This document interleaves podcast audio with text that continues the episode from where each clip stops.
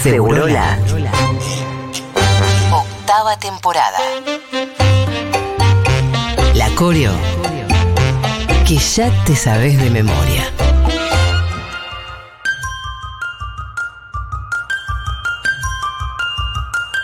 Plager, de vos me voy a vengar.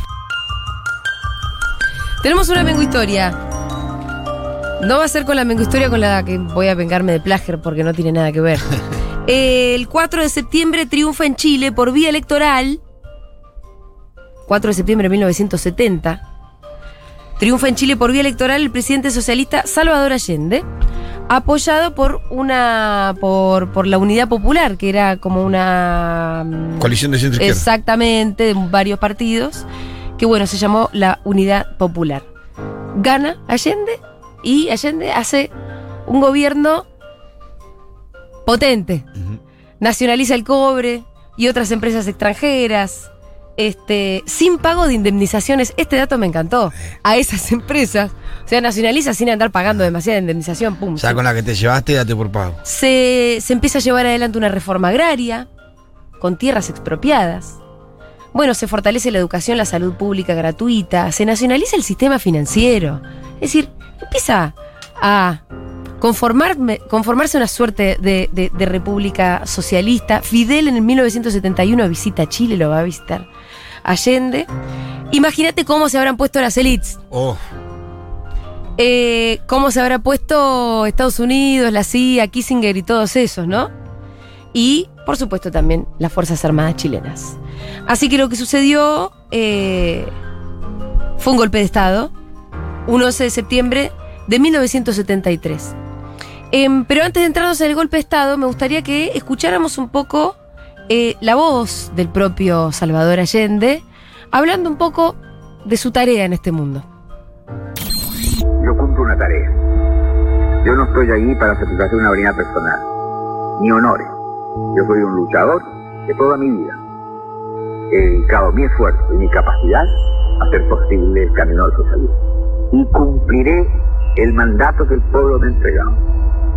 Yo terminaré de presidente de la República cuando cumpla mi mandato. Tendrán que acribillarme a balazos, como lo dijera ayer, para que deje de actuar. No defiendo una cosa personal, defiendo al pueblo de Chile en su justo anhelo de hacer las transformaciones que le permitan vivir en dignidad, con un sentido nacional distinto y hacer de Chile un país independiente, dueño de su propio destino. Yo creo que es una posición clara. Yo realmente admiro mucho ese pronunciamiento Y estoy seguro que eso será una bandera para el pueblo, porque don- donde los dirigentes están dispuestos a morir, el pueblo está dispuesto a morir y dispuesto a hacer lo que sea necesario. Bueno, disculpen por la musiquita, pero lo sacamos de un documental que, bueno, vienen con esas musiquitas, pero muy lindas las palabras. Salvador Allende además hablaba muy bien. Sí. Eh, Salvador Allende al día de hoy es una gran inspiración. Eh, eso, uno de los, de los compañeros de mi mamá también decía, ¿no? Como que hay una especie de reivindicación permanente de Salvador Allende en distintas latitudes del mundo. Cualquiera que sueñe un poco con una patria socialista, un mundo más igualitario, Allende, hay un discurso. Fue importante, Hay un ¿no? discurso de Allende en la, creo que es la Universidad de México, sí, que es que es muy hermoso. hermoso. sí. Otro día lo podemos Que poner. habla de la responsabilidad de quienes se reciben en la universidad pública con la sociedad. Ah, qué lindo eso, qué lindo. Bueno, tampoco yo quería demasiado centrarme en realidad como en lo que fue el gobierno de Allende, lo acabamos de repasar como muy rápidamente. Ni siquiera vamos a concentrarnos demasiado en lo que fue el golpe de Estado, pero sí para dar un poco de contexto. Fue un 11 de septiembre de 1973, como habíamos dicho. Todas estas reformas, muy de fondo, pusieron nerviosa a mucha gente, ¿no? Entre ellos, obviamente, con el apoyo de Estados Unidos y las élites y algunos partidos también de Chile, se lleva adelante, las Fuerzas Armadas eh, le piden primero la renuncia a Allende, Allende se niega, así que llegan con sus tanques, sus aviones y todas sus parafernalia bajo las órdenes del general Augusto Pinochet eh, a la Casa de la Moneda y atacan la Casa de la Moneda y Salvador Allende, esta historia es muy conocida, se suicida. Pero antes de eso, le deja un último mensaje al pueblo chileno. Allende a las 10 y cuarto de la mañana ya sabía todo lo que iba a pasar y este, a través de Radio Magallanes, porque además los milicos ya habían derribado dos radios, se dirige al pueblo chileno con estas palabras.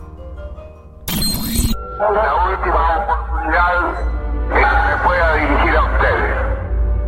La Fuerza Aérea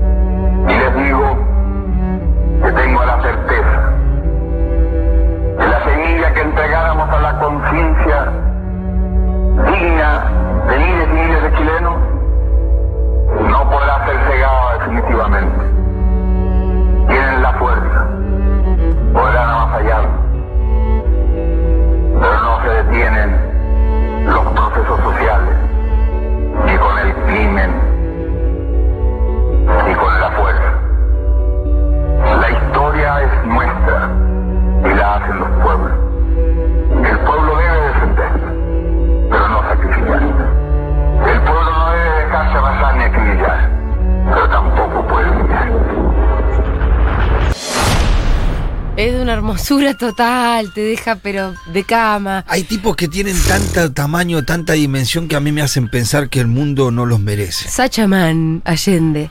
A mí me gusta mucho eso de lo que habla de esa semilla que ya plantada en la conciencia de miles de chilenos, ya no la, no la matás por la fuerza, que habla de, de vuelta, no se pueden detener los procesos sociales simplemente por la fuerza. Y me parece que estas palabras tienen que resonar en la conciencia de los chilenos que hoy se sienten tan derrotados cuando todavía no fueron derrotados, ¿no? Y en la, ante la inminencia o la posibilidad en realidad de, de que llegue a la presidencia un tipo de extrema derecha, pero todavía hay una oportunidad, hay un balotaje por, por delante, por eso queríamos un poco traer las palabras de Allende. Sí, no son vencidos los procesos sociales, quizás en algún punto son retrasados, Sí, claro. retardados, pero Sí. no son detenidos nunca.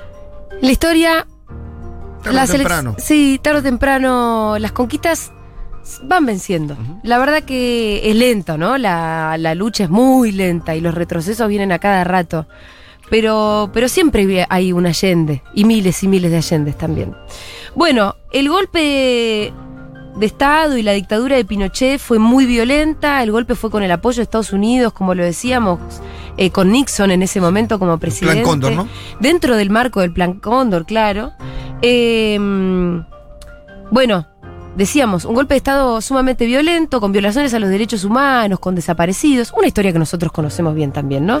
Y con la implantación de un modelo económico neoliberal hasta se... Que era el objetivo principal del Plan Cóndor. Exactamente, de- en realidad detrás siempre están los negocios.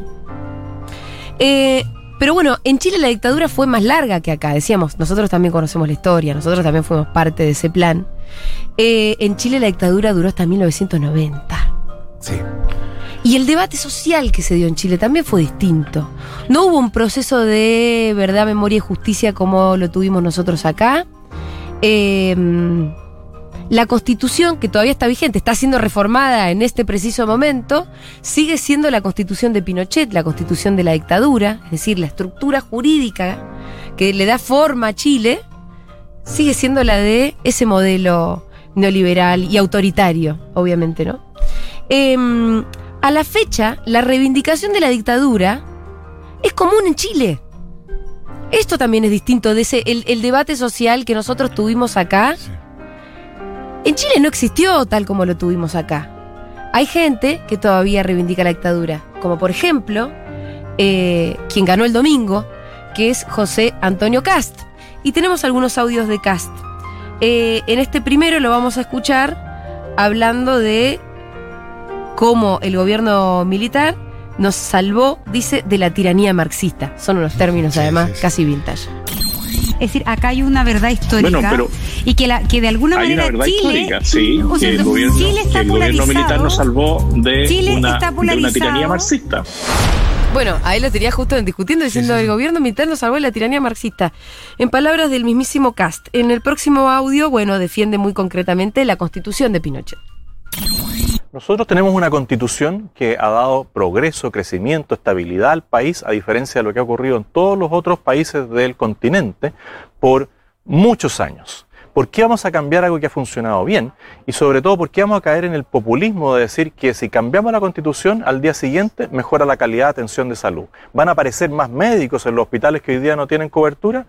Es la verdad. Miren lo que está ocurriendo eh, en países como México, miren lo que ocurre en Venezuela, miren lo que ocurre en Nicaragua, miren lo que ocurrió en Argentina como eh, con, los fondos previsionales. Bueno, son cosas que ocurren en nuestro entorno por los líderes que admiran los líderes chilenos. Me, me parece gracioso casi que se agarre casi con una de las mejores políticas que hayamos con tenido, los fondos ¿no? previ- previsionales. Sí, que fue uno de los choreos más grandes y que recuperar eso además fue uno de los actos de justicia más importantes de, de la década kirchnerista. Sí, como resultado de eso tenemos la UH, por ejemplo. Exactamente. Por ejemplo. Eh, en el próximo, esto es una joyita que, que- que me dio Juan Manuel Carc. Hace un tiempito hicimos una mengu historia sobre lo que fue el plebiscito. El plebiscito del no, Del no. donde gana el no, que le decía que no a la continuidad de Hay Pinochet. una interesante película en Netflix sobre el no. Exacto, que la, la de Gael García Sí, Bernal. Bueno, sí. Sí, sí, es, es interesante. Y ahí hay unas escenas muy buenas donde están los publicistas como, Sí, sí, sí. eh, como si estuvieran vendiendo una mayonesa y están los militantes de toda la vida que dicen, Parecido pero ¿cómo al- ustedes van a hablar así de nuestras luchas? Claro, Pareció al Brexit de, de Inglaterra con Claro, publici- los publicistas. claro, pero bueno, los publicistas cuando se meten en política llevan la lógica de la venta de mayonesa también. Eso- Están vendiendo un producto. Sí, pero bueno, hay una muy linda Mengo Historia en donde también participan amigos de mi madre, la pueden buscar, que cuenta un poco lo que fue todo ese proceso del, de ese plebiscito, ¿no? El joven Cast, ¿qué pensás que defendía? Eh, El sí. sí. Escuchémoslo.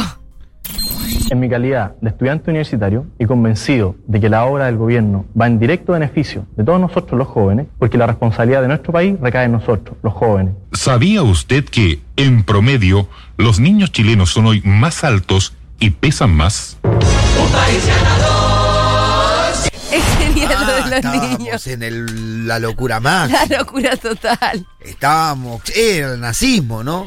Claro, Porque bueno. que, claro, mucho, mucho de eso. Cast es hijo de un nazi, pero no, no, nazi- no, no digo nazi como una especie de metáfora. No, no. Era un señor que estaba en las filas de El Alemania nacionalsocialismo de en el- la Segunda Guerra Mundial.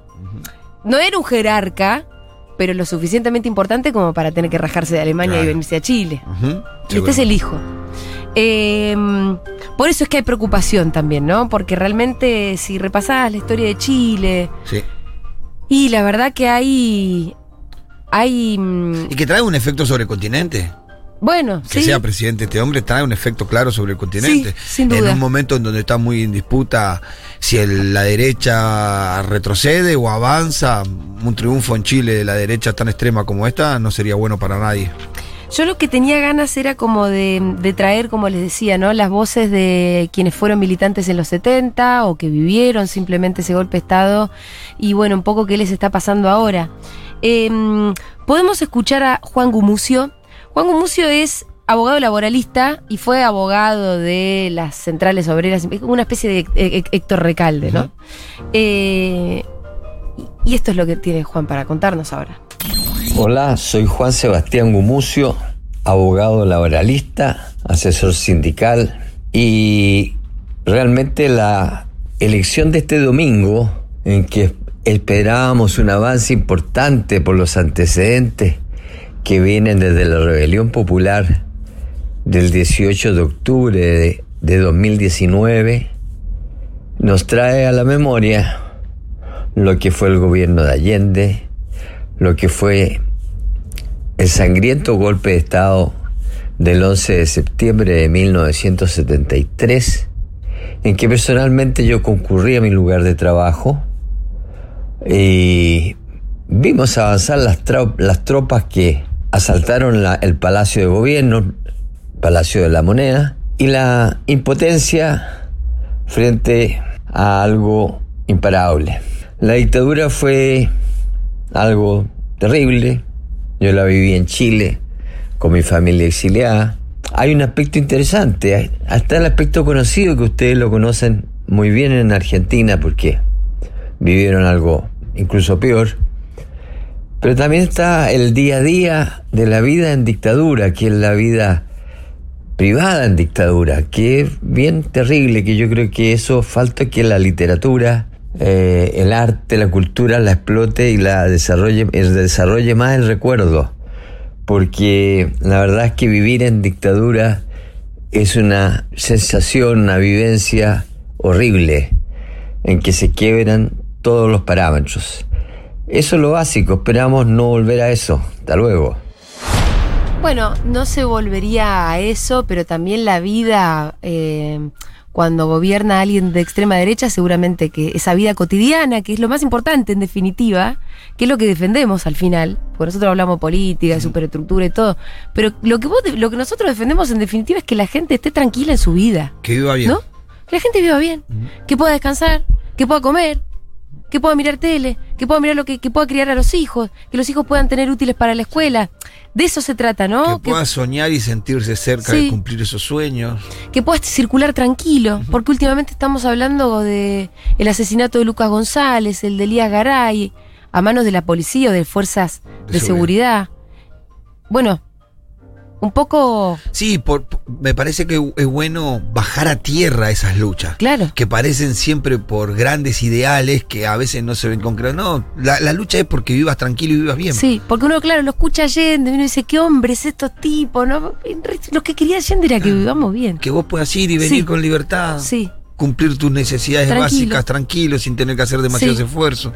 Bueno, em, la anécdota de mi tía, mi tía Carola, la hermana de mi mamá, es muy particular. Así que eh, yo se la pedí también. Si bien mi tía no era, no era militante y tampoco tiene reflexiones, habla de algo muy concreto que le pasó a ella. Eh, durante la dictadura, pero más concretamente durante el golpe. Escuchá esta anécdota, anécdota, digo entre comillas, no sé qué nombre ponerle, esto que le pasó a mi tía Carola. Yo esperaba a mi primer hijo para fines de septiembre, pero el golpe del 11 y ese impacto hizo que se me adelantara y empezar con los síntomas. De manera que al día siguiente, el 12, con toque de queda total, tuvimos que salir al hospital de la Fuerza Aérea porque el doctor estaba de turno en ese hospital dada la situación de emergencia y no había otra alternativa. De manera que tuvimos que salir en ese silencio sepulcral del toque de queda al día siguiente del golpe, con pañuelos blancos y avanzar a dos por hora hacia el hospital. ¿Cómo sería que la gente se asomaba de sus casas para mirar quiénes eran los que se atrevían a salir a la calle? Al llegar a una primera avenida importante nos, nos interceptó un bus de donde se bajaron 10 soldados que inmediatamente nos apuntaron con sus metralladoras y nos hicieron bajar para revisar todo. A mí no me salía el habla. Era Santiago quien explicaba todo. Luego nos dejaron partir hasta que en otra avenida grande nos interceptó una camioneta, esta vez llena de soldados de nuevo. Todo otra vez. Pero decidieron escoltarnos hasta el hospital. Yo iba aterrada. Esto era una pesadilla. Y a la llegada al hospital un soldado fue quien me llevó hacia la maternidad y a mi ex marido no lo dejaron ni siquiera entrar. Y lo hicieron volver sin ni un salvoconducto, sin nada, de manera que eh, a él inmediatamente lo pararon y lo llevaron detenido. Así mi primer hijo nació a la hora después en medio de una tensión tremenda. La sala de parto había sido bombardeada esa mañana por equivocación. Habían intentado bombardear la casa de Allende, que quedaba bastante cerca del hospital. Y en vez bombardearon un ala del hospital de la Fuerza Aérea y las salas de parto. Por lo tanto, donde yo tuve mi, mi, hijo fue una sala improvisada donde nadie encontraba nada y el miedo se respiraba por todos lados. El doctor decía cada rato, los partos no han parado del, del día anterior y las mujeres asustadas no dejaron de parir. Qué cosa, qué increíble. Qué locura. Qué mezcla de, ¿no? De Qué- dar a luz una a vida luz. en el medio de lo más oscuro de tu patria. Tremendo. Y toda esa descripción, estar con contracciones y recorrer la ciudad, que te vayan parando, eh, ir con tu marido, que al final te dejen entrar a una maternidad, pero lo rajen a tu marido sin salvoconducto y se lo llevan detenido. Y así París, cosa que es lo más difícil que a mí me haya pasado en la vida. Imagínate ese contexto, porque hablábamos, bueno, uno vive en un contexto, ¿no? Eh, y también uno se involucra y uno se para frente a, di- a- a distintas situaciones. Y ahora Chile está un poco en eso, ¿no? Como yo me pregunto, ¿dónde está parado cada uno? Cada chileno, cada chilena. eh, en este momento. Bueno, los partidos políticos, más o menos que es un momento en el que tienen que definirse. Eh, es interesante cómo los distintos actores de la sociedad por lo general se paran, porque yo estaba viendo un documental y me llamó la atención, por ejemplo, que la iglesia chilena, durante la dictadura, en realidad lo que hacía era tratar de proteger a los perseguidos y fue mucho y fue muy crítica de, de la dictadura. ¿Toda la iglesia? Bueno, siempre hay excepciones Sí. seguramente, pero la iglesia en general como... Distinto como- a la Argentina. Distinto a la Argentina, que en realidad fue absolutamente cómplice Claro, de la dictadura este, y, y- y, en el golpe de Estado también, ¿no? Eh, y hay un partido político que es la democracia cristiana, que es un partido político muy eh, antiguo y tradicional de Chile, que además es mundial. Sí, existe en, en Alemania también, ¿no? E- existe, me parece que en muchos países del mundo la democracia cristiana. y nunca supieron bien dónde carajo pararse. Y ahora les Es pasa lo complicado mismo. no saber bien dónde pararse en este Eso es lo que digo, ¿no? pero, pero ¿cómo puede ser tan difícil realmente, Claro, no? no. Bueno, la triste historia de la democracia cristiana tiene una, un- una mancha más oscura que otras, em, que es que la democracia cristiana bancó el golpe. Eh, fue uno de los partidos que dio apoyo y sustento al golpe de Pinochet.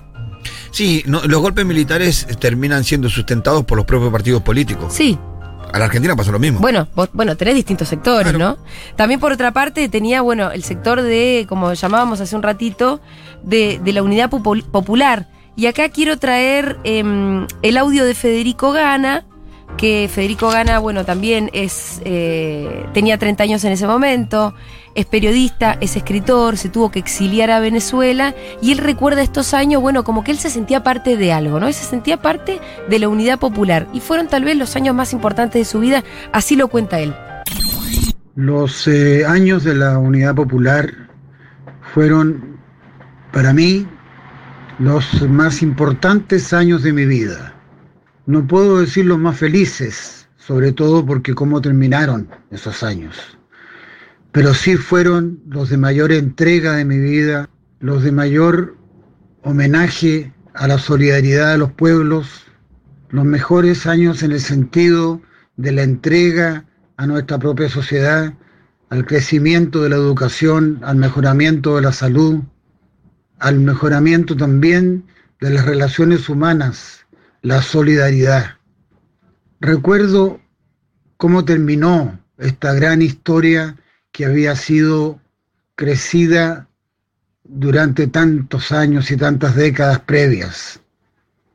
La Unidad Popular en Chile fue el final de una larguísima historia, de un profundo desarrollo social que se fue cimentando a través de generaciones y que terminó abruptamente por la brutalidad de las armas y por la insolencia de quienes no respetaron la historia. Bueno, Federico Gana sabía bien dónde estaba parado, ¿no? Y como veníamos recién contando, tenías a la democracia cristiana que lo que hizo fue bancar el golpe de Estado en su momento. De hecho, hay una carta famosa que firma em, Eduardo Frei, que es el papá del que fue el presidente de Chile en los 90, que, que ya era una autoridad de la democracia cristiana, una carta que le escribe a los directivos de la democracia cristiana mundial y que les explica por qué ellos tuvieron que bancar el golpe.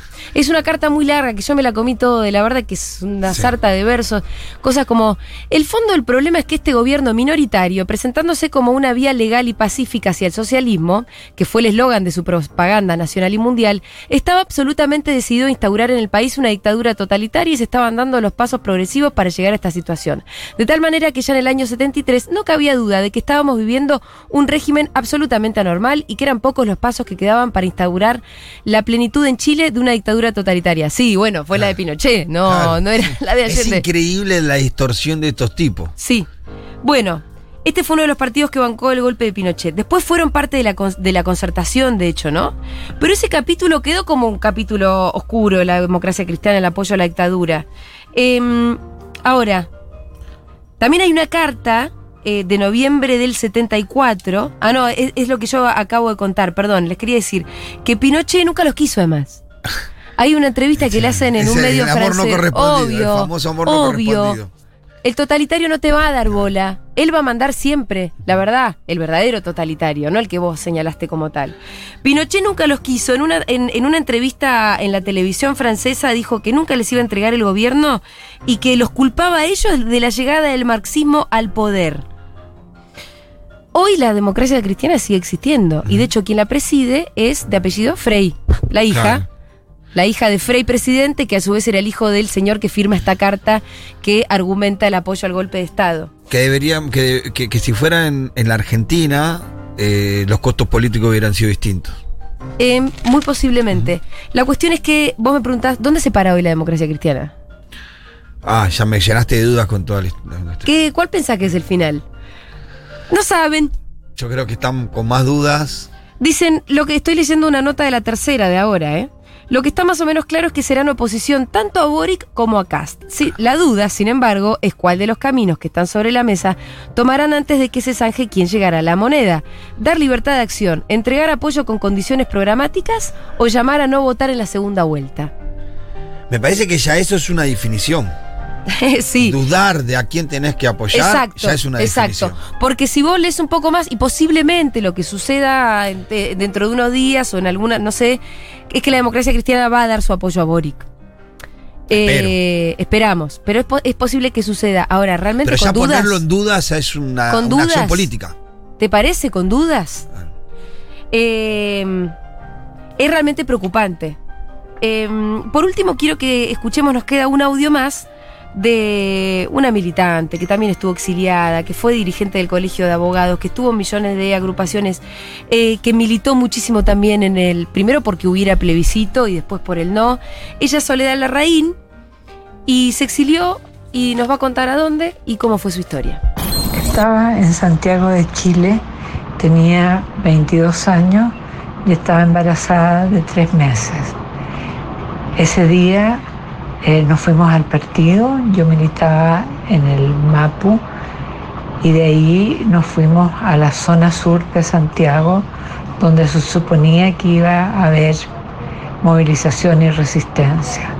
A las pocas horas escuché por la radio de que había muerto Allende y desde ahí fue eh, escondernos, limpiar las casas, ver qué estaba pasando con los compañeros que ya habían detenido a muchos y en el mes de, octubre logré salir del país a eh, Mendoza en bus.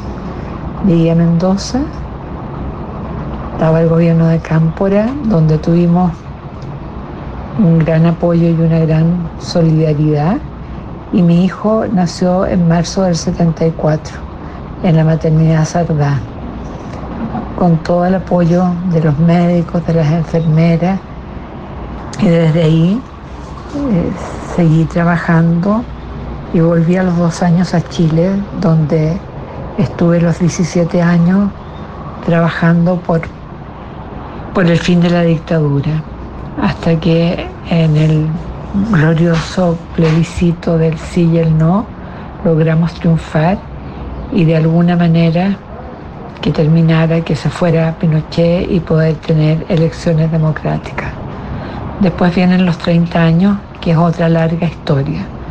Y ahora nuevamente la sensación de que la noche oscura llega a Chile.